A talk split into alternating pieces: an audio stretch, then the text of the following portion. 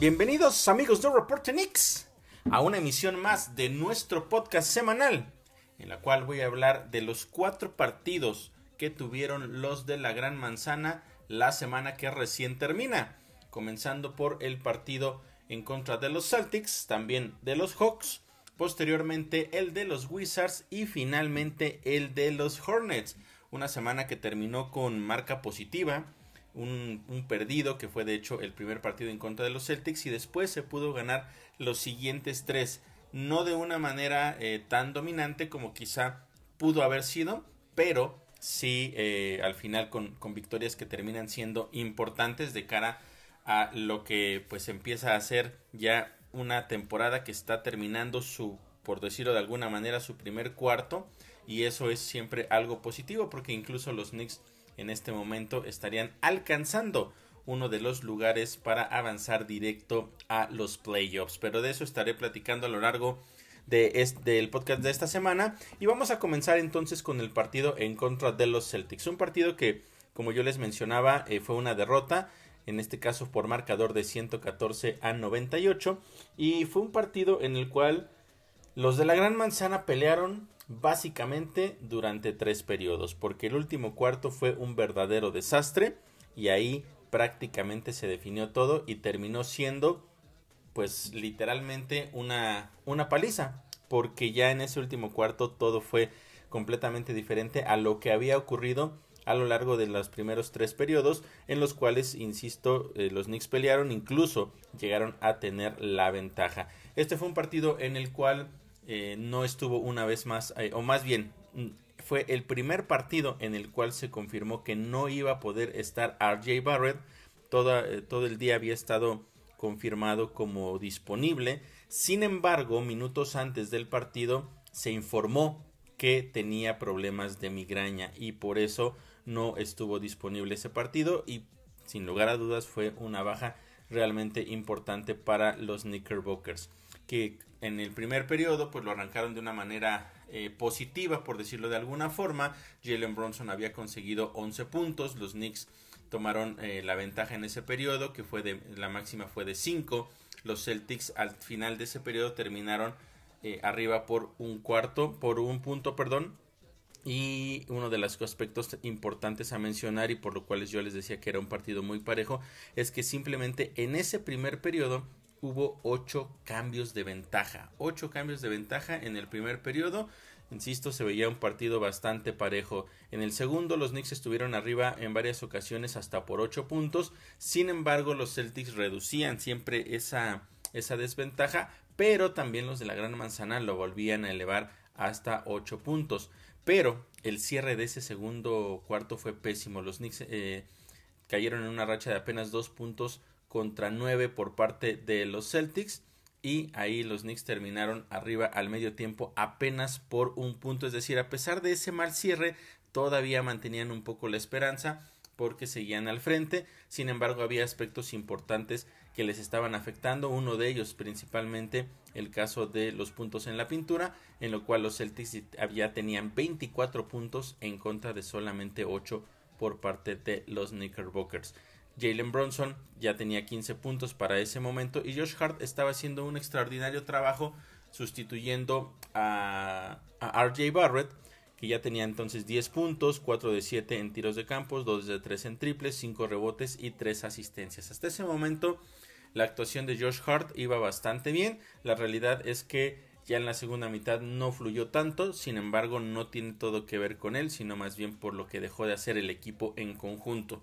El tercer periodo, bueno, comenzó de igual manera bastante parejo, los Knicks sin canasta por cuatro minutos, eso fue una de las cosas que terminó afectando ya hacia el resultado de, de este partido, fallaron tres tiros, tuvieron cuatro pérdidas de balón, dos fueron de Julius Randle y las otras dos fueron porque se les acabó el reloj de disparo. A pesar de eso, la desventaja ya para ese momento no era tan amplia. Los Knicks estaban abajo, pero solamente por cuatro puntos.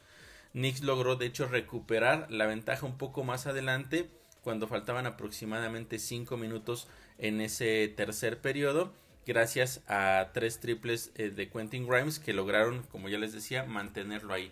En ese tercer periodo hubo siete, siete cambios de ventaja también bastante similar a lo que ocurrió en el primer periodo, pero de nueva cuenta el cierre de ese cuarto fue pésimo para los Knicks. Se fueron abajo este, por 10 puntos, fue la máxima desventaja en ese momento.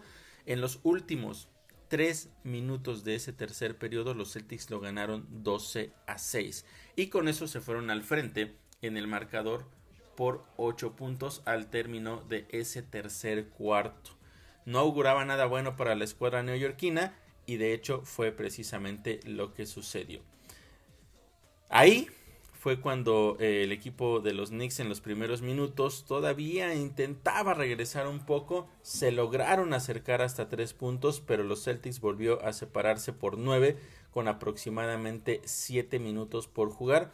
Esto gracias a una jugada de cuatro puntos por parte de Jason Tatum y también a un triple de Holiday y eso básicamente fue la sentencia para los Knicks porque ya no tuvieron respuesta, llegaron a estar abajo hasta por 17 puntos y fue la historia completa ya de lo que ocurrió en ese partido. Como les decía, la segunda mitad fue completamente diferente. Los Celtics la ganaron 62 a 45 y solo para que se den una idea de cómo estuvo la situación, los Celtics en la segunda mitad, solamente en la segunda mitad, estuvieron tirando para un 51% de efectividad, mientras que los Knicks apenas para un 39%, y de esa manera los Knicks cayeron por segunda ocasión consecutiva en esta temporada en contra del equipo de los Celtics. Una derrota muy dolorosa por ser contra el máximo rival, pero también por la calidad de la derrota que tuvieron en este caso un, cuarto periodo, insisto, realmente desastroso para la escuadra de, de la Gran Manzana, el cual lo terminaron perdiendo ampliamente porque como les decía no hubo respuesta. El marcador solamente de ese último periodo fue de 22 puntos contra 30 y la realidad es que más que eso fue el dominio que mostró la escuadra de los Celtics. En ese partido el mejor encestador fue Jalen Bronson que terminó con 26 puntos, mientras que Julius Randle acabó con 25 y 9 rebotes. Josh Hart terminó con 16 puntos, 9 rebotes, 3 asistencias y un robo de balón. Esto en sustitución, como ya les mencionaba, de RJ Barrett. Derrota entonces que eh, no auguraba cosas positivas porque la verdad es que lo mal que se vio el equipo hacia, en ese pues digamos que de mediados del tercer periodo hacia el resto del final del partido no era nada bueno, pero después tenían que enfrentar el miércoles a un rival también muy complicado al cual ya habían enfrentado esta temporada, de hecho habían logrado sacar la victoria, pero no iba a ser nada fácil porque tenían que enfrentarlo ahora sin RJ Barrett. Y estoy hablando de los Atlanta Hawks, un rival que ya sabemos que se tiene eh, bastante complicación contra él, pero también existe ya cierta rivalidad por lo que ha pasado en las últimas temporadas, aunque la realidad también es que los Knicks más o menos han dominado la serie en lo que corresponde a la temporada regular en contra de este equipo. Sin embargo, recordemos que en aquel primer partido el mejor jugador sin lugar a dudas era eh, o creíamos que iba a ser Trey Young junto con DeJounte Murray, sin embargo no tuvieron una gran actuación. Incluso Clint Capella fue otro de los jugadores que quedó a deber en ese partido, pero se esperaba que para este segundo encuentro las cosas fueran completamente diferentes. La situación para los Knicks era la misma porque no contarían con RJ Barrett por segundo partido consecutivo. Se auguraba un partido muy cerrado y de hecho así fue. El marcador a favor de los Knickerbockers sí, con una victoria de 116 a 104 y un final verdaderamente dramático de ese partido porque en los últimos segundos fue cuando se terminó definiendo prácticamente todo. El arranque fue muy parejo, en general el partido fue bastante parejo. Los Knicks al principio lograron tener una racha de 17 a 6 y se fueron al frente por 11 puntos. La diferencia llegó a bajarla Atlanta por 9 en algún par en un par de ocasiones pero después llegó incluso a ser hasta 13 puntos. Eso solamente estoy hablando del primer periodo, el cual terminó arriba eh, para los Knickerbockers por 11 puntos. Un primer periodo en el cual ya Julius Randle tenía 14 puntos, Jalen Bronson 8, Mitchell Robinson tenía 5 rebotes, de los cuales 3 eran ofensivos. Entonces, si bien era un partido complicado, los Knicks estaban teniendo un buen ritmo para tratar de pelear ese encuentro. El segundo cuarto, los Hawks toman eh, en realidad el control del mismo, toman una ventaja de que, bueno, arrancan con una racha de 14 a 6, con eso se acercaron hasta 3 puntos. El juego a partir de ahí se mantuvo bastante cerrado hasta que los Hawks logró tomar su primera ventaja cuando quedaban aproximadamente 4 minutos por jugar en ese segundo cuarto. Y hay que mencionar que hasta ese momento el porcentaje de efectividad de los Hawks era de un 80% en tiros de campo, solamente en ese segundo periodo y tenían cuatro triples. Gracias a eso terminaron ganando el cuarto por un marcador de 34 a 24. Sin embargo, por la ventaja que tuvieron los Knicks en el primero, todavía se fueron al descanso arriba por un punto. De los eh, jugadores o factores que terminaron afectando para este desempeño de los Knicks en ese segundo cuarto, o en general, mejor dicho, en, el partido, fueron los 10 puntos de Bogdanovich y los 9 eh, puntos de Sakit Bey en el segundo cuarto. Y un aspecto bien importante. En el primer periodo, los Knicks no tuvieron una sola pérdida de balón. Sin embargo, en el segundo periodo fueron 6 pérdidas de balón. Sin lugar a dudas, uno de los aspectos por los cuales el partido terminó, eh, o más bien ese segundo cuarto terminó a favor de la escuadra de los Hawks, apretando por supuesto una vez más el partido después de que los Knicks habían tenido una ventaja considerable. En el tercer cuarto los Knicks empezaron con tres pérdidas en los primeros minutos, el partido se mantenía cerrado, nadie de hecho se había separado por una diferencia mayor a cuatro puntos, pero después los Knicks tuvieron una racha positiva de nueve puntos contra cero, con triples consecutivos, dos de Bronson, uno de Randall y ahí parecía que las cosas estaban otra vez bajo su control, se fueron al frente por 8 minutos cuando quedaban por 8 puntos, perdón, cuando quedaban aproximadamente 5 minutos por jugar en ese periodo. A partir de ese momento se convirtió en, en un duelo en donde cada uno respondía a la canasta del rival y los Knicks terminaron ese cuarto arriba por 6 puntos. Pero mencionar también en ese tercer periodo, solamente en el tercer periodo, siete pérdidas de balón para los Knicks. Siete pérdidas. Pero una de las cosas que les terminaron ayudando es que a lo largo del partido habían ya acumulado 10 rebotes ofensivos, los cuales les habían permitido conseguir 16 puntos. Más o menos eso estaba equilibrando la situación, pero el problema de las pérdidas era realmente grave y no auguraba cosas nada positivas. Entrando el último periodo, ¿qué sucede? Que bueno, primero el, partido, lo sabemos, estaba cerrado, pero los Knicks arrancan con tres pérdidas una vez más. Eso le permitió a los Hawks tener una racha de 11 a 0 y se fueron al frente por 7 puntos con un poquito más de 5 minutos por jugar. Afortunadamente vino también una racha positiva de los Knicks en, en la cual consiguen 8 puntos sin contestación y ahí prácticamente el partido se metió en una burbuja de un punto de diferencia o de empates en los últimos cuatro minutos.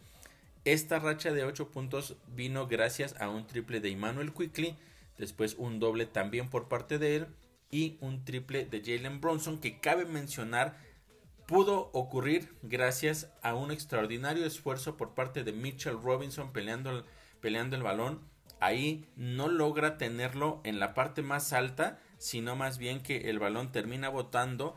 No sabíamos para dónde iba a ir, estaba a punto de salir el balón. Mitchell Robinson se estira para rescatarlo, se lo entrega a Josh Hart y Josh Hart se lo coloca, se lo coloca posteriormente a Jalen Bronson que consigue el triple. Así es que fue un trabajo extraordinario por parte de Mitchell Robinson que abrió la puerta para ese triple de Jalen Bronson y de esa manera el partido todavía estaba para quien lo quisiera. Eh, estuvieron empatados a 110 con poco más de un minuto por jugar. Ahí viene un momento clave porque después fue a la línea. Los Knicks encestan una canasta, va a la línea. Eh, Trey Young mete uno de los disparos pero falla otro y eso hace que el partido no se quede empatado una vez más. En ese caso hubiera sido a 112. Después viene un doble extraordinario por parte de Jalen Bronson. Los Knicks se ponen arriba con 19 segundos por jugar. Pero de inmediato una pésima, pésima eh, defensiva por parte de los Knicks.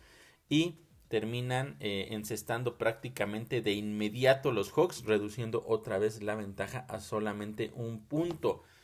Y aquí viene la situación donde todo se empieza a poner dramático, porque después de esa canasta por parte de los Hawks, entregan el balón a Julius Randle, que como siempre no sabe qué hacer cuando llega la presión, estuvo a punto de perder ese balón. Afortunadamente alcanzó a salvarlo, se lo entrega a Emmanuel Quickly, a quien le cometieron eh, falta y lo mandaron a la línea de libres. Consigue encestar esos dos sin ningún problema. Sabemos que es muy efectivo. Y de nueva cuenta los Knicks se iban al frente por tres puntos. Por tres puntos con eh, aproximadamente 10 eh, segundos en el, último, en el último cuarto. Pero aunque parecía que ahí ya todo estaba definido, en realidad el drama apenas comenzaba. Porque los, eh, los Hawks necesitaban, por supuesto, el triple para empatar. ¿Qué sucede? Sacan de, desde un costado. El tiro de Bogdanovich fue realmente pésimo. Simplemente agarró el balón, se dio la media vuelta y disparó. Ni siquiera le pegó al aro. Y el balón era para los Knicks. Y todo parecía entonces que ya con esos últimos segundos los Knicks tenían todo para ganar el partido. Sin embargo, no pudieron poner el balón en circulación después de ese error por parte de Bogdanovich. Pierden entonces el balón porque se lo entregan al no poder sacar en 5 segundos y le regresan el balón a este equipo de los Hawks. Algo realmente dramático, frustrante también. Y ahí que sucedió que le cometen falta a DeJounte Murray. DeJounte Murray va a la línea, encesta el primero de los tiros libres Falla el segundo de manera intencional para tratar de recuperar por supuesto el rebote y luego encestar un doble que pudiera empatar el partido.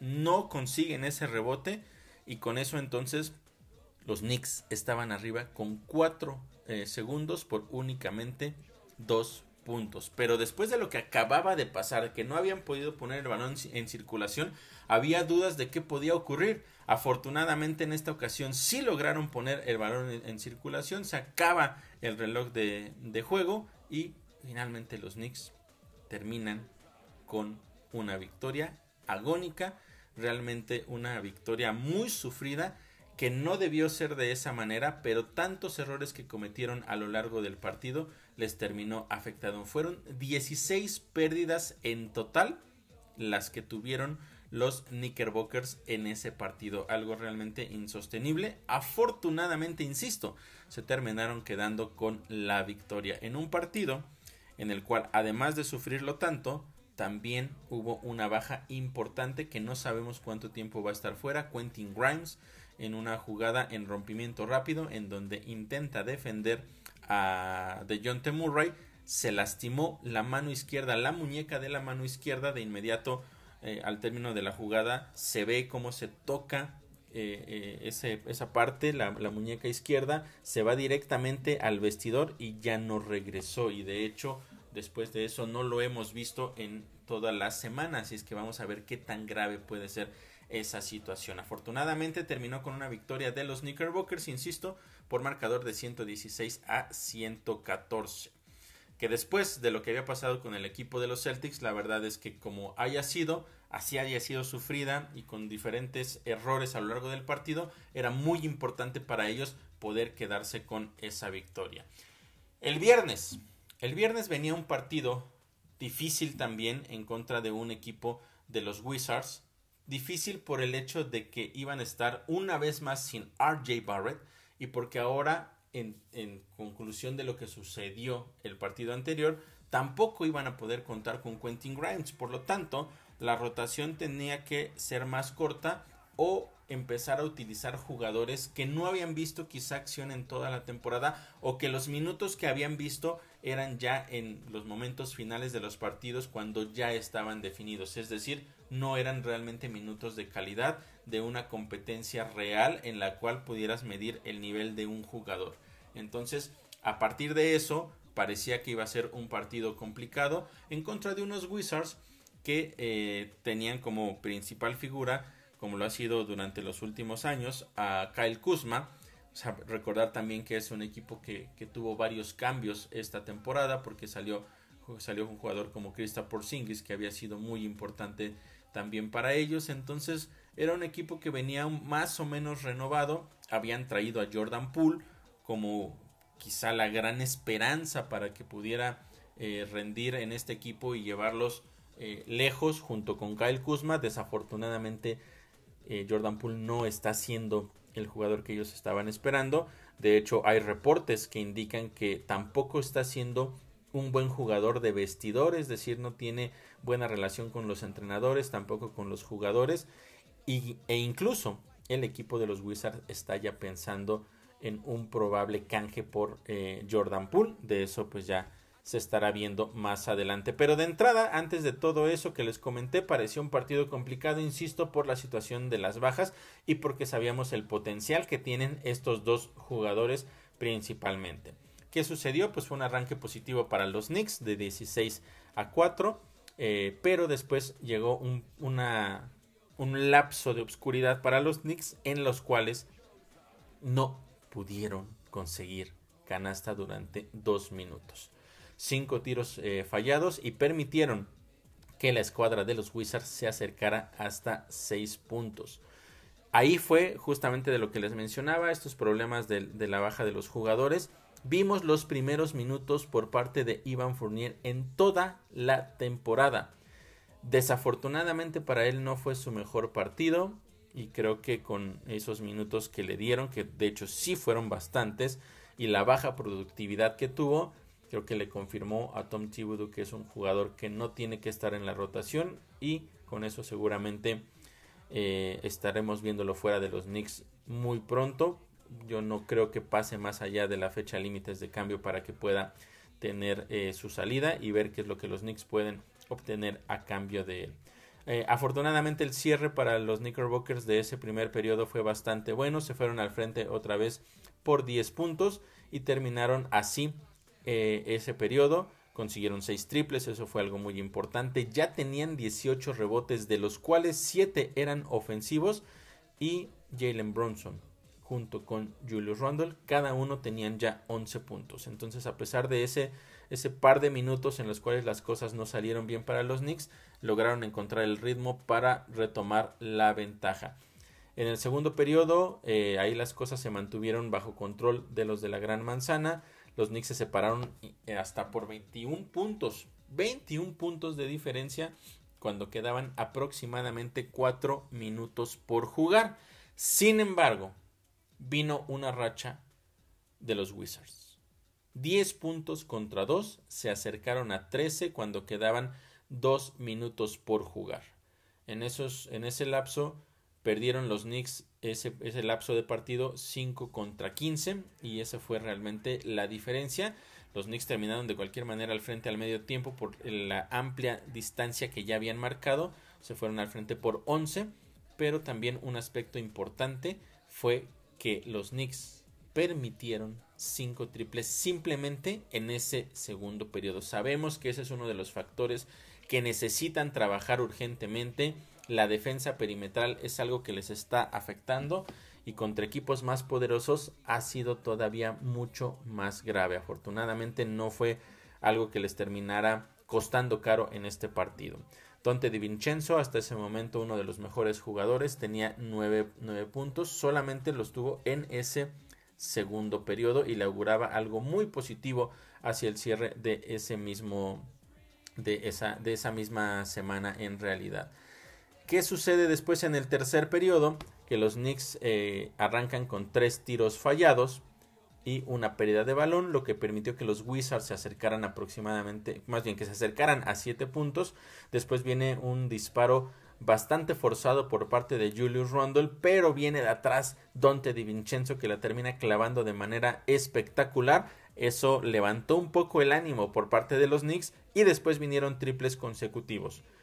Eh, primero Josh Hart y después dos de Jalen Bronson. Los Knicks se volvieron a separar, en esta ocasión por 14 puntos, pero de nueva cuenta hubo una racha positiva por parte de los Wizards, que fue de 11 a 3, se acercaron a 6.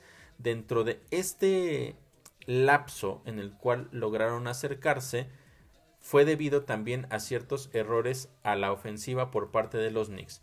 Primero, fueron dos faltas ofensivas de manera consecutiva por parte de Julius Randle que terminaron ambas en canastas para los Wizards, ambas por parte de Kyle Kuzma y es por eso que se lograron acercar a seis puntos como les mencionaba. Los Knicks reaccionaron, pero también los Wizards respondieron, así es que de pronto se metió eso en un partido de ida y vuelta básicamente, en lo cual eh, uno encestaba y el otro respondía. Los Knicks terminaron arriba por cinco puntos, solamente cinco puntos después de tres cuartos, cuando habían estado arriba incluso hasta por 21. Ahí la situación se complicaba bastante y desafortunadamente no se auguraba nada positivo.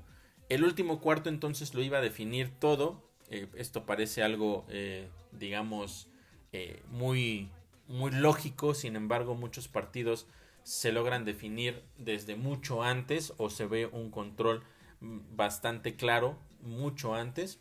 Pero este último cuarto, con el partido cerrado apenas, insisto, por 5 puntos de diferencia, iba a determinar claramente qué iba a suceder, porque Emmanuel Quickly comenzó con 6 puntos de manera consecutiva. Eso fue uno de los, eh, de los puntos claves que logró empezar a inclinar la balanza a favor de los Knicks. 6 puntos de Emmanuel Quickly. En ese momento los Knicks tenían entonces una ventaja de 9 puntos. Los Wizards la volvieron a cerrar a 5. Pero después de eso hubo un lapso en el cual fueron prácticamente dos minutos y medio en los cuales ninguno, ninguno de los dos equipos lograron conseguir una sola canasta. Algún tiro de campo no lo pudieron conseguir. Los puntos que lograron sumar vinieron únicamente desde la línea. Dos minutos y medio, cuando quedaban aproximadamente seis minutos por jugar. Pero la racha negativa o la sequía continuó Afortunadamente para el equipo de los Wizards que fueron aproximadamente 6 minutos y medio totales sin una sola canasta. Eso, por supuesto, le abrió la puerta a los Knicks, que después con 5 puntos consecutivos por parte de Jalen Bronson lograron volver a separarse por 13 puntos con menos de 5 minutos por jugar. Después de eso, ya fue un dominio total por parte de los de la Gran Manzana que lograron separarse incluso hasta por 23 puntos que fue la máxima en todo el partido y ya entonces con esa desventaja con dos minutos por jugar el equipo de los Wizards terminó mandando a su banca para poder cerrar el partido. Los Knicks terminaron el encuentro con una racha de 17 puntos contra 2 y eso fue uno de los factores que les permitió quedarse entonces con el partido, un partido que ellos mismos habían complicado por eh, los malos cierres de periodo que habían tenido previamente, pero que afortunadamente en ese último cuarto, esa racha larguísima sin puntos por parte de los Wizards les abrió la puerta a quedarse, insisto, con el triunfo, un triunfo que prácticamente tuvieron de principio a fin porque en ningún momento estuvieron abajo en el marcador. Y después venía otro partido en contra de los Hornets. Esto el sábado, es decir, partidos de manera consecutiva de la noche del viernes a la tarde del sábado. Otro partido en el cual las cosas podrían complicarse porque tenían eh, en contra a un equipo al cual ya habían enfrentado también y que había tenido complicaciones porque no había estado uno de sus mejores jugadores. Y estoy hablando de eh, Terry Rozier. Terry Rozier que no estuvo en el primer enfrentamiento en contra de los Hornets y no sé, y que en realidad tampoco estuvo en este segundo enfrentamiento. Pero el que sí estuvo y que siempre es una garantía y que siempre es un verdadero problema es Lamelo Ball. Lamelo Ball era el jugador a seguir por parte de la escuadra de los Hornets porque siempre le hace muchísimo daño a los Knicks sin importar quién lo esté cubriendo, dónde estén jugando. Lamelo Ball es un jugador que siempre parece tener la mano caliente y termina complicando las cosas. Para los Knicks había un regreso importante, el de RJ Barrett, que finalmente había sobrepasado sus problemas de migraña y podía estar de vuelta. El que no iba a estar de vuelta era Quentin Grimes, que todavía no tenemos reporte de cuándo pueda estar de nueva cuenta sobre la duela por la misma situación de su problema en la muñeca izquierda.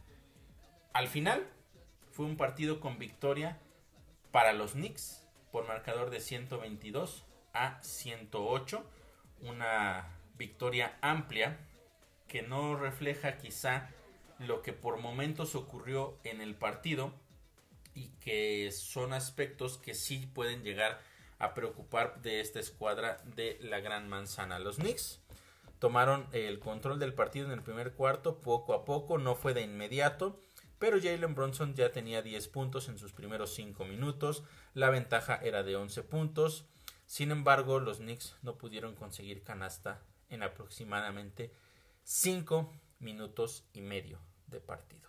Los únicos 5 puntos que consiguieron en ese lapso vinieron todos de tiros libres. En ese lapso fallaron 10 tiros de manera consecutiva. Afortunadamente para, para los Knicks. También los Hornets tuvieron una, un mal inicio de partido y ahí tuvieron ellos apenas 8 de 22 en todo el cuarto. En todo el cuarto. Y no pudieron conseguir una sola canasta en aproximadamente 9 minutos de ese primer periodo. Durante 9 minutos, también para ellos los únicos puntos que consiguieron fueron a través de tiros libres. Entonces, mal los Knicks, pero también afortunadamente mal los Hornets, lo cual si bien eh, no es nada halagador, por eso les decía, se tiene una victoria al final cómoda, pero hubo detalles que pudieron haber cambiado el ritmo del partido, el rumbo final y también el, marcador. Porque con un, un, equipo que no, no te anota como eh, pues, más bien, mejor dicho, cuando tienes lapsos en los cuales tú no consigues una canasta por más de 5 minutos, estás vulnerable a que el equipo rival pueda conseguir muchos puntos y ahí el partido se inclina completamente a su favor.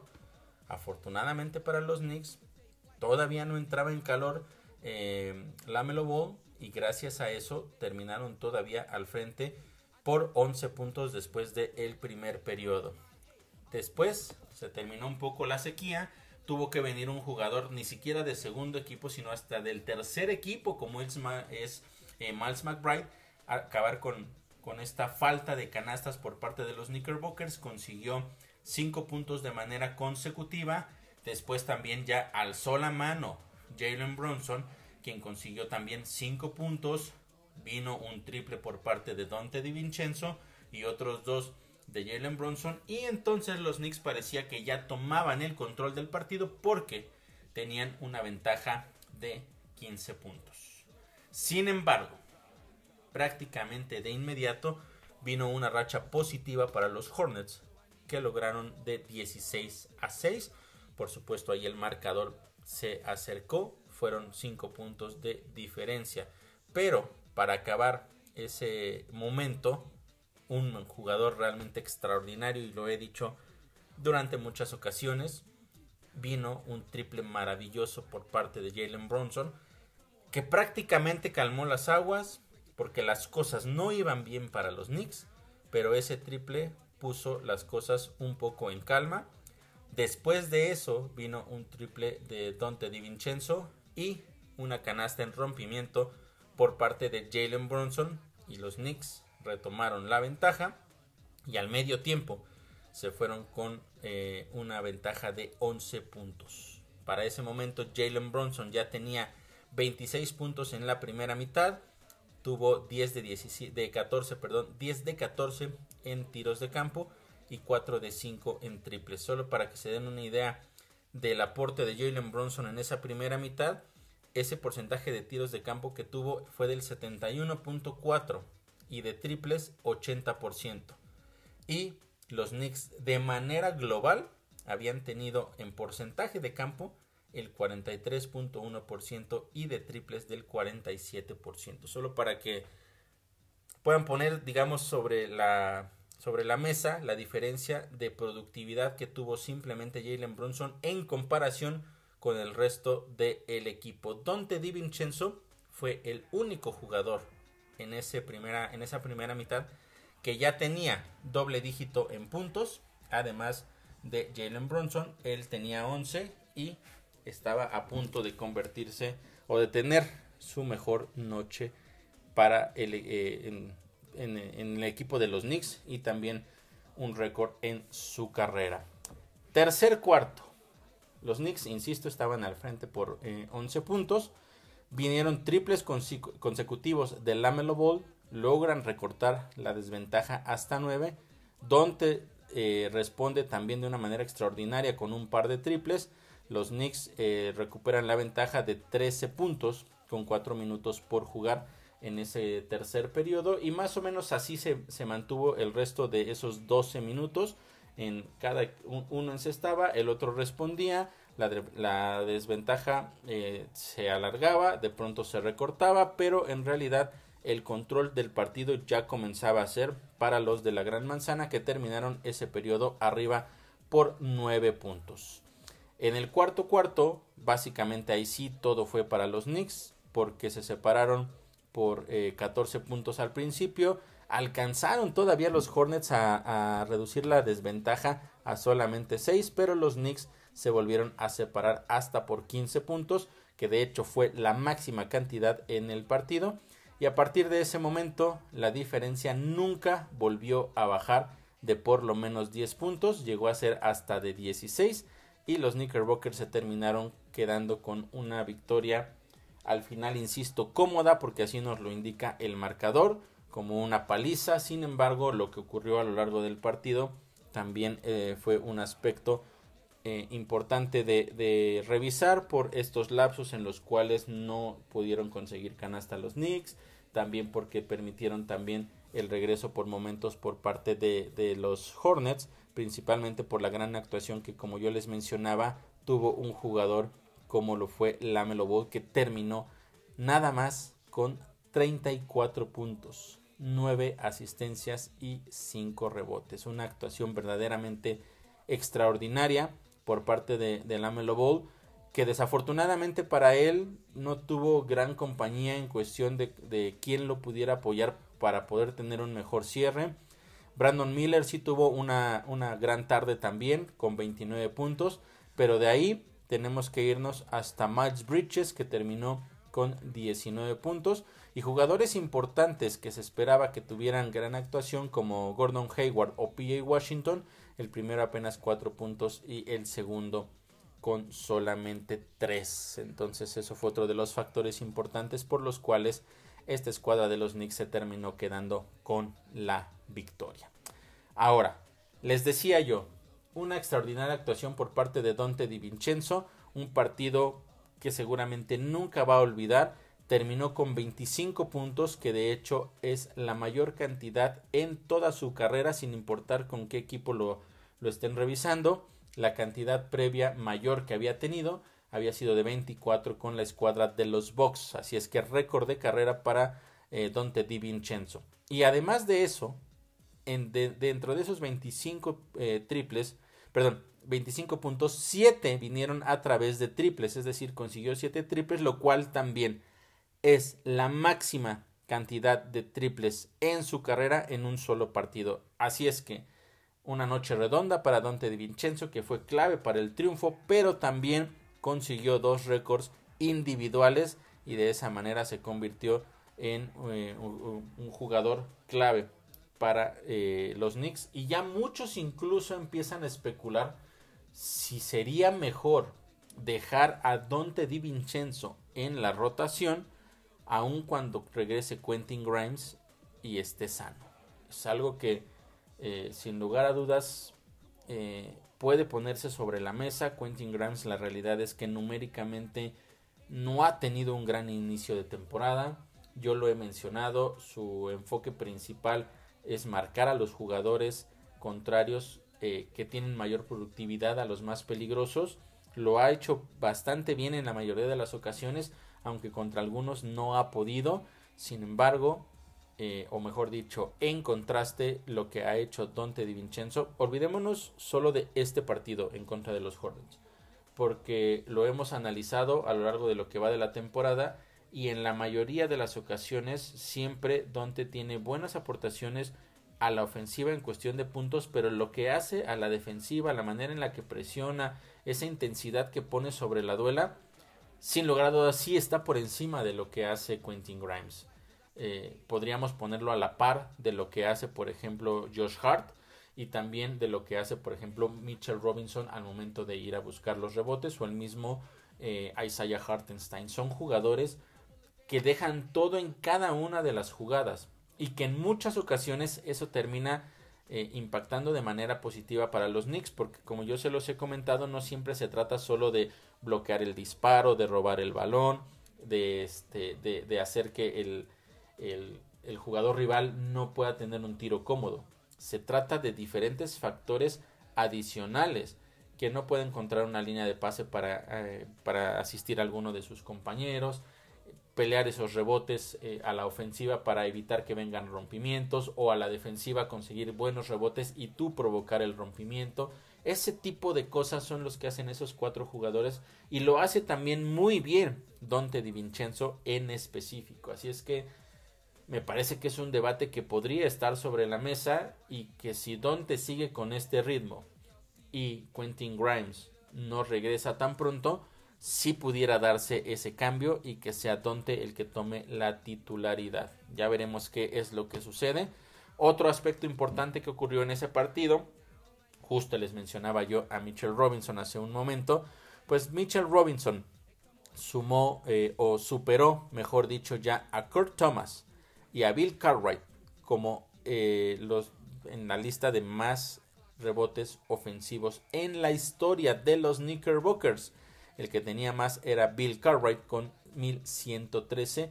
Ya lo superó Mitchell Robinson. Realmente está teniendo una temporada extraordinaria. Por supuesto, esto es eh, algo acumulado y viene desde que él llegó a esta escuadra de los Knicks, pero esta temporada en específico lo que está haciendo en los rebotes ofensivos es algo en verdad extraordinario. Entonces se ha convertido ya en el tercer jugador de los Knicks en toda la historia con más rebotes ofensivos. Realmente algo extraordinario. Le falta mucho camino para alcanzar al segundo y al tercero. El segundo es Patrick Ewing y el primero es Charles Oakley. Ambos están por arriba de los 2.500 rebotes ofensivos, así es que va más o menos a la mitad del camino Mitchell Robinson, pero en realidad lo que está haciendo es algo verdaderamente extraordinario. En ese partido también por los Knicks, una gran noche de Jalen Bronson que terminó con 32 puntos, 7 asistencias, 4 rebotes. Les decía ya lo de Dante Vincenzo, 25 puntos. Y también eh, Julius Randle terminó con 21 puntos, 8 asistencias, 6 rebotes.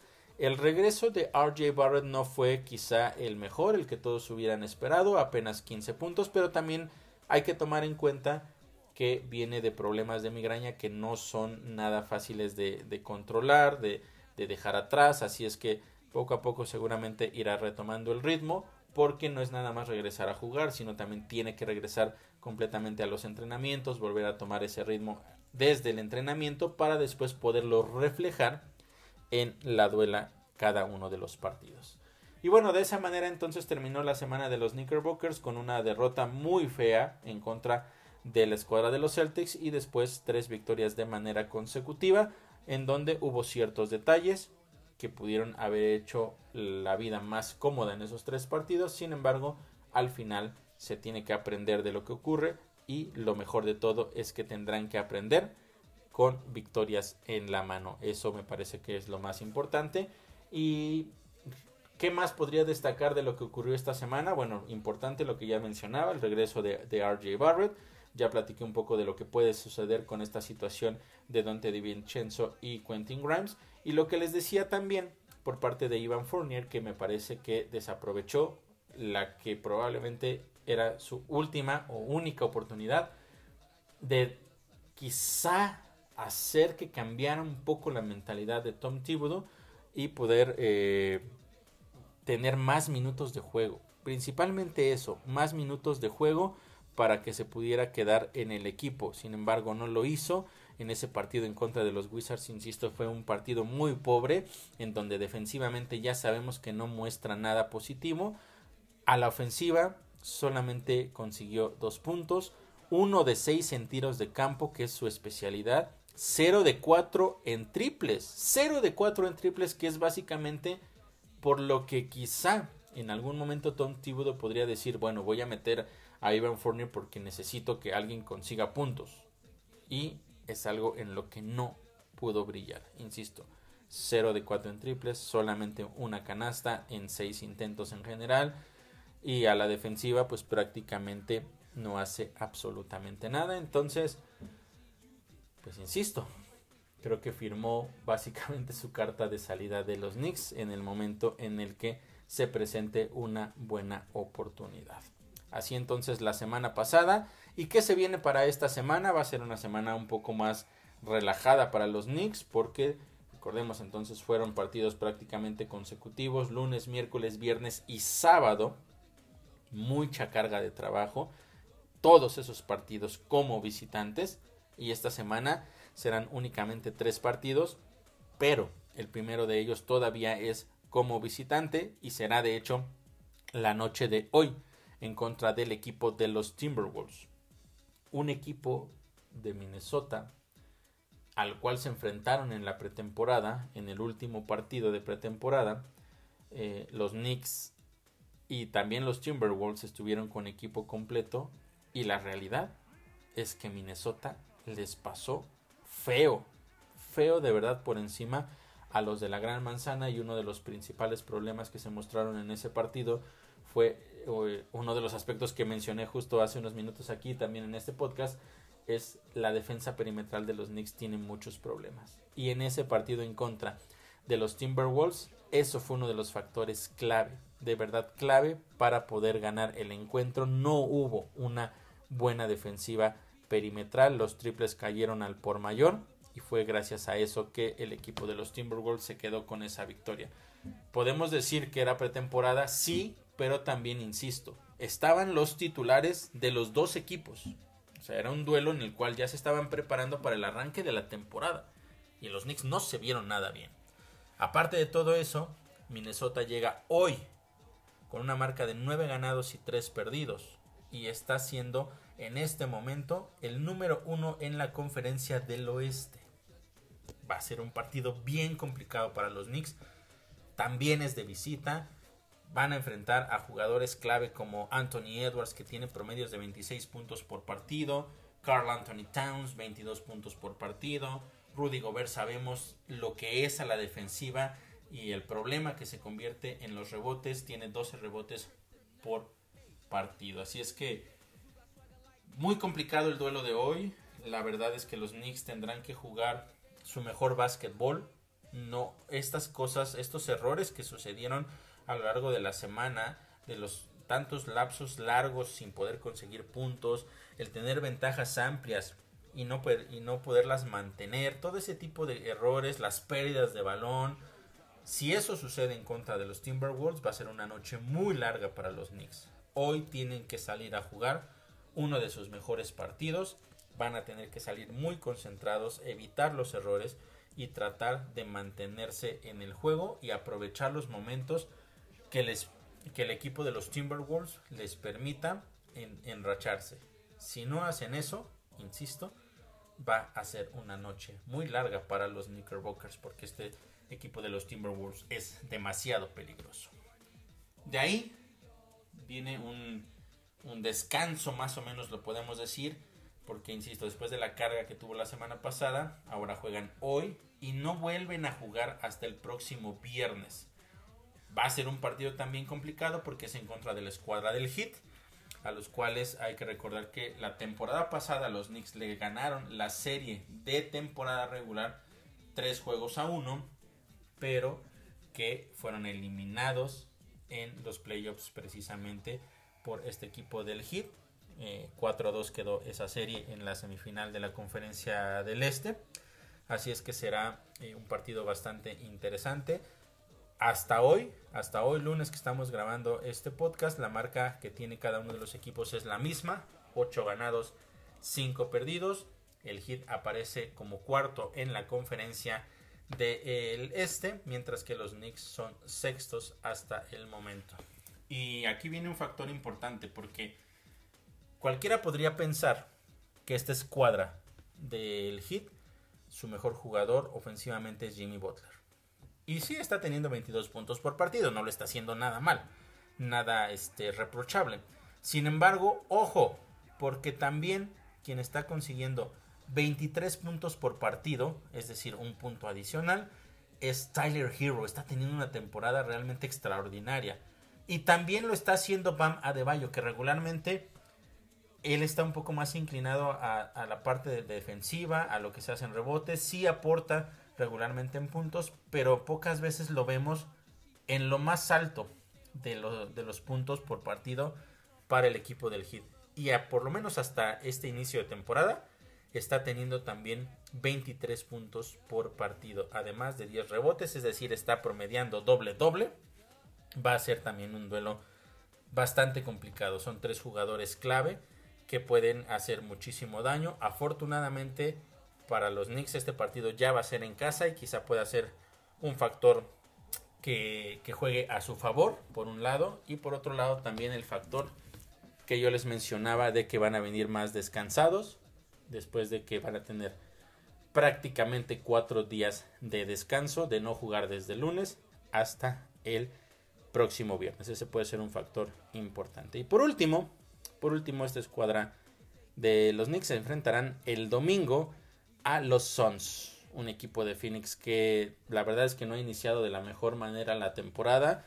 Justo en este momento tiene una, una marca de 7 ganados, 6 perdidos. Ellos deberían estar peleando por los primeros puestos de la, de la conferencia del oeste. Sin embargo, justo hoy están fuera de los puestos de calificación incluso directa a los playoffs. Y eso es extraño porque tienen jugadores importantes como Kevin Durant y Devin Booker que ambos están promediando arriba de 30 puntos por partido. De verdad es una cantidad bárbara para estos dos jugadores y aún así no están teniendo ese inicio que ellos estaban esperando. Eh, el año pasado dividieron victorias. Ambos equipos, o más bien, sí, ambos equipos ganaron cuando jugaron como, como locales. Y las victorias no fueron nada cerradas, ¿eh? Mínimo 19 puntos de diferencia para cada uno de esos partidos. Lo importante de la victoria de los Knicks, que de hecho fue el segundo partido de la temporada pasada, es que rompieron una racha de nueve derrotas de manera consecutiva en contra del equipo de los soles de Phoenix, de los Phoenix Suns. Entonces eso puede ser también un factor importante que ya se libraron de esa negatividad y terminaron con esa racha, insisto, de nueve derrotas de manera consecutiva. De las cosas que quizá le están afectando a este equipo de los Suns es el hecho de que trajeron a Bradley Bill porque pensaban que iba a ser un extraordinario complemento para Kevin Durant y para Devin Booker. Sin embargo, está lesionado, no ha podido estar al 100% y ahora va a estar fuera seguramente por varias semanas y eso puede ser uno de los aspectos que abra un poco la puerta también para que los Knicks puedan pelear y quedarse con la victoria. Insisto, es una semana más relajada, más cómoda en el aspecto de que no tiene tanta carga de trabajo. Sin embargo, son tres rivales bien complicados para los Knicks no pueden, no pueden, insisto, al igual que con, con lo que les mencionaba de en contra de los Timberwolves, pues es básicamente lo mismo en contra del Heat y básicamente lo mismo en contra de los Suns. Tienen que jugar muy cercano a la perfección, a limitar los errores, aprovechar los momentos clave del partido para poder quedarse con la victoria.